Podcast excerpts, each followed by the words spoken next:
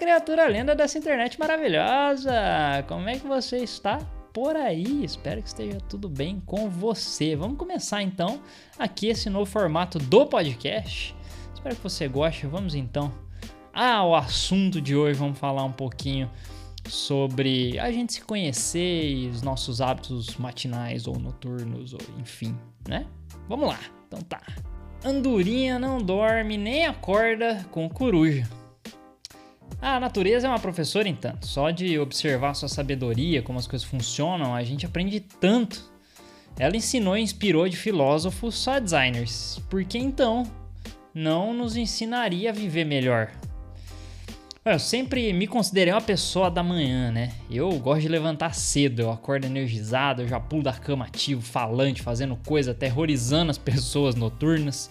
Aqui um pedido é, público de desculpas à minha esposa, que é uma pessoa noturna, que tem que me aturar de manhã. Exceto no inverno, em que a gravidade em volta da cama aumenta consideravelmente e dificulta o ato de se colocar na posição vertical distante dos cobertores. Pelo menos essa é uma teoria que eu, que eu tenho desenvolvido durante os, os invernos passados. Mas, obviamente, que houve um tempo lá na faculdade que eu, sem muita escolha por estudar à noite e trabalhar durante o dia, tinha que render à noite tanto quanto durante o dia, né? É, até hoje eu não sei bem como é que eu fiz, mas eu fiz, né?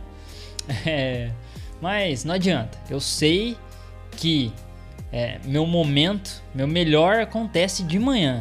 Minha energia, potência de viver, de fazer, de criar, de trabalhar, de produzir ou qualquer outra coisa, ela tá mais elevada naquele momento ali, né? Aí vem o povo dos estudos de produtividade. Dizem então que, segundo os testes, as pessoas noturnas têm melhor desempenho de memória, velocidade de processamento, habilidades cognitivas ou ainda tendem a ser mais criativas que as pessoas matinais. Isso significa que se eu me esforçar a ter hábitos, me forçar na verdade, não é nem uma questão de me esforçar a ter hábitos noturnos, eu vou então guardar mais informações, resolver mais problemas mais rápido, eu vou criar melhor. É, mas calma, tem mais. Dizem também os estudos da produtividade que as pessoas matinais, inclusive extremamente matinais, que acordam ali 5 e meia, 4 horas, 3 e 45 da manhã, eu não dou conta não. No inverno, então, imagina, é um sofrimento terrível.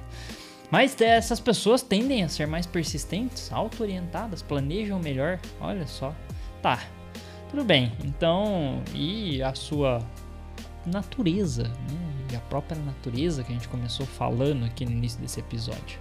Pois bem, Reparemos nesse bicho que é símbolo da sabedoria, que inteligentemente, instintivamente, naturalmente tem seus hábitos noturnos, a coruja. Né?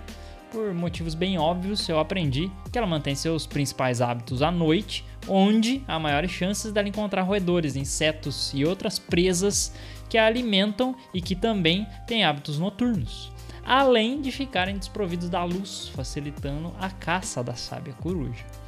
A coruja vai caçar de dia pra quê? Fala pra mim. Será que se ela soubesse que as andorinhas, com a sua beleza, graça, se alimentam durante os voos dos insetos voadores que estão presentes mais durante o dia no ar ou nas árvores, ela então iria mudar os seus hábitos só porque dizem que a andorinha come por volta de 1500 insetos por dia? Andorinha, que também reconhecida símbolo da alegria que traz o fim do inverno, chega cantando a primavera por seus hábitos migratórios. Ela também não deve ser muito fã do inverno, imagino que também sofra para levantar de manhã cedinho no inverno. Então ela migra para lugares mais quentes.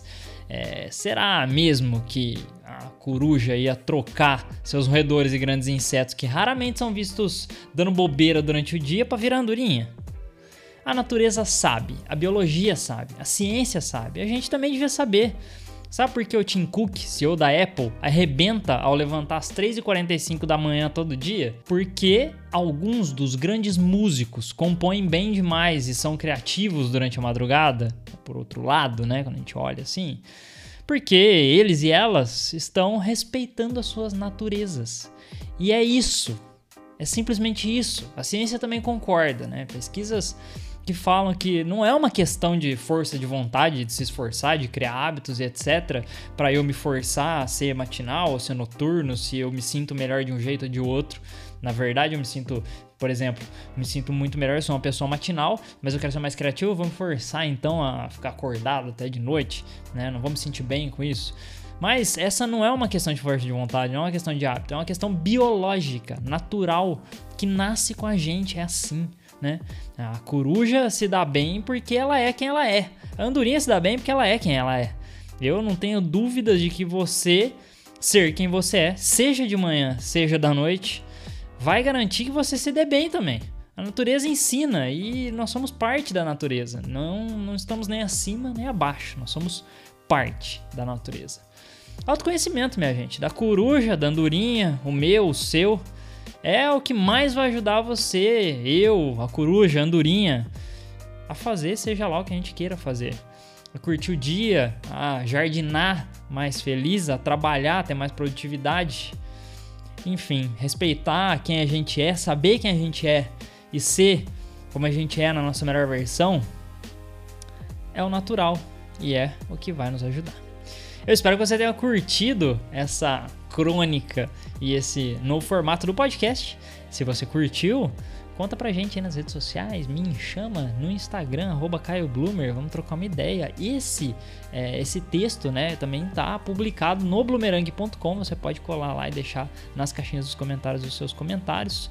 Espero que você tenha curtido, a gente se fala então no próximo episódio, valeu demais! Um abraço pra você, um bom dia, uma boa tarde, uma boa noite, seja lá você uma coruja ou uma andorinha, aproveita aí, seja quem você é e faça o seu melhor. Valeu, até o próximo.